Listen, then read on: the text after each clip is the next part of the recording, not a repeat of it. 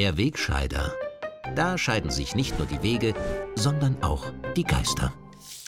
In dieser Woche ist die berüchtigte Corona-Spalte noch weiter auseinandergedriftet. Während jetzt sogar die WHO eine weltweite Studie von Professor John Ioannidis von der Stanford University veröffentlicht hat, wonach das Coronavirus deutlich weniger tödlich ist, als bisher vermutet wurde, Während in Deutschland immer mehr Experten vor weiterer Panikmache und verschärften Maßnahmen warnen und diese Kritiker sogar in Sendungen der öffentlich-rechtlichen Fernsehsender ARD und ZDF immer öfter zu Wort kommen, rennen die Hardliner ohne Rücksicht auf Verluste nach wie vor in die andere Richtung. In der spanischen Provinz Kastilien dürfen etwa die Profis der ersten Handballliga ihren Brotberuf nur mit Masken ausüben, nachdem die Regionalregierung dort eine Maskenpflicht während des Spiels verordnet hat. In der deutschen Stadt Essen wird Corona-Vernaderung jetzt noch durch eine eigene Homepage gefördert, bei der Corona-Blockwarte selbstverständlich anonym ihre Nachbarn oder andere unliebsame Zeitgenossen anzeigen und denunzieren können. Und auch in Österreich setzen Politik, Behörden und Medien unbeirrt auf verschärfte Maßnahmen und Panikmache. Nachdem die Wienwahl nun geschlagen ist, wird statt der Bundeshauptstadt mit später Sperrstunde und tausenden Partys jetzt ein kleiner Bezirk und eine kleine Gemeinde in meiner Salzburger Heimat zum Corona-Sündenbock erkoren und lahmgelegt. Die 7000 Seelengemeinde Kuchel wird zum Corona-Hotspot erklärt und nur zwei Tage nach dem Vorverlegen der Sperrstunde von 22 auf 17 Uhr gleich überhaupt unter Quarantäne gestellt. Keiner darf mehr hinein, keiner hinaus, Betriebe müssen zusperren, Pendler zu Hause bleiben. Zum theatralischen Showdown wird die gesamte Landesregierung aufgeboten. Die vermummte Landessanitätsdirektorin nimmt nicht einmal während der Pressekonferenz die Maske ab und sie beklagt, dass die Bevölkerung nicht kooperativ sei. Und der Landeshauptmann persönlich schildert die dramatische Lage. Die Situation in Kuchel ist, läuft völlig aus dem Ruder. Die Lage in der Tenningauer Gemeinde sei mittlerweile außer Kontrolle, sagt der Landeschef. Die harten Maßnahmen seien notwendig, um eine drohende Überforderung des Gesundheitssystems zu verhindern. Bei den Intensivbetten habe es in Salzburg zuletzt eine Vervierfachung gegeben.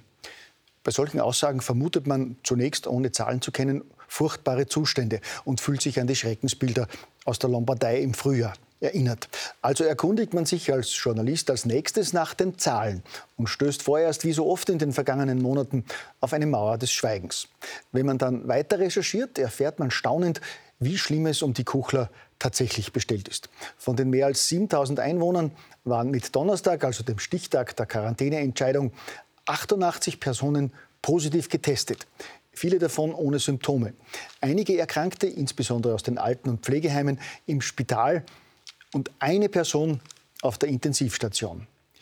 Diese eine Person war am Donnerstag einer von insgesamt vier Intensivpatienten, die in Salzburg wegen einer Corona-Erkrankung behandelt werden. Die dramatisch angekündigte Vervierfachung der Intensivpatienten innerhalb einer Woche war in nüchternen Zahlen der unglaubliche Anstieg von einem auf vier Intensivbetten. Angesichts solcher Zahlen verstehe ich, dass die Situation völlig außer Kontrolle ist und es keine Alternative zu Quarantäne und schleichenden Lockdown gibt. Und weil das auch noch nicht reicht und einige wenige lästige Journalisten seit Wochen darauf hinweisen, dass wir von einer Überlastung oder gar einem Notstand im Gesundheitssystem meilenweit entfernt sind, hat Österreich jetzt das Corona-Meldesystem ein wenig umgestellt und unter anderem begonnen, die Zahl der verfügbaren Spitals- und Intensivbetten kreativ zu variieren. Laut offiziellen Zahlen der AGES ist zum Beispiel die Zahl der für Corona-Patienten reservierten Spitalsbetten allein in dieser Woche drastisch gesunken. So waren es am Dienstag nämlich noch fast 9000 Betten, am Mittwoch plötzlich nur noch 7500 und am Donnerstag nur noch 7000, obwohl kaum mehr Corona-Patienten im Spital sind. Die AGES sagt dazu, man trage nur ein, was die Länder melden. Ein Blick in einzelne Bundesländer wiederum zeigt seltsame Unterschiede. Während etwa Oberösterreich rund 2000 Betten vorhält und selbst das kleine Burgenland 215, hält Salzburg neuerdings nur noch 98 Betten für Corona-Patienten vor. Dass Salzburg in seinen Spitälern mehrere hundert Betten zusätzlich freimachen könnte und im nie gebrauchten Notquartier im Messezentrum weitere 700 Betten zur Verfügung stünden, wird vorerst nicht gemeldet und scheint deshalb in den offiziellen Statistiken nicht auf. Offiziell finden sich für Salzburg eben nur besagte rund 100 Betten. Und damit wäre die Kapazitätsgrenze natürlich viel früher erreicht und man muss viel früher drastische Maßnahmen setzen. Ein Schelm, wer Böses dabei denkt. Verständlicher werden solche Zahlenspiele auch, wenn man weiß, wie lächerlich die überbordenden Maßnahmen bei Kenntnis der tatsächlichen Zahlen ausschauen. Ein bildlicher Vergleich aus Deutschland, den ich geschickt bekommen und mit den österreichischen Zahlen ausgerechnet habe, macht das besonders deutlich. Nehmen wir einmal an, dass jeder der 8,9 Millionen Menschen in Österreich einen Zentimeter misst. Dann ergebe das eine Strecke von 89 Kilometern.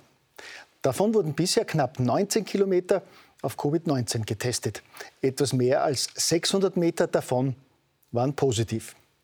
Eine Strecke von knapp 470 Metern belegen die Wiedergenesenen, 9 Meter entsprechen den Verstorbenen. Und nur ein kurzes Stück von 1,20 Meter wird zurzeit in Österreich intensiv behandelt. Würde man jetzt etwa einen Vergleich mit dem Straßenbau heranziehen, dann wäre das so, als würde man einen Autobahnabschnitt von 89 Kilometern sperren, also etwa die Strecke von Innsbruck bis Kiefersfelden an der Staatsgrenze oder etwas mehr als von Wien nach Melk, um 1,20 Meter Fahrbahn zu reparieren. Die Zahlen für diesen Vergleich sind nicht frei erfunden, sondern die offiziellen Zahlen der Republik Österreich.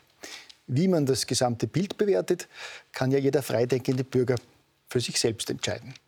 Eine aktuelle Umfrage hat allerdings ergeben, dass nicht nur der Till und ich, sondern mittlerweile auch eine satte Mehrheit der Bürger glaubt, dass Politik und Medien die Corona-Gefahren übertreiben. Bei einer Umfrage von Integral Marktforschung, bei der im Auftrag der Initiative für evidenzbasierte Corona-Information Ende September 1000 Österreicher zwischen 16 und 69 Jahren zu den Corona-Maßnahmen befragt wurden, haben 60 Prozent der Befragten angegeben, dass die Regierung die Corona-Gefahr übertreibt oder stark übertreibt. Noch klarer ist die Beurteilung der Medien. Mehr als zwei Drittel der Befragten waren der Meinung, dass die Medien die Corona-Gefahr übertrieben darstellen 36 Prozent meinen sogar stark übertrieben. Tja, in Anlehnung an die dramatische Schilderung eines Salzburger Politikers kann man sagen, die Situation läuft völlig aus dem Ruder.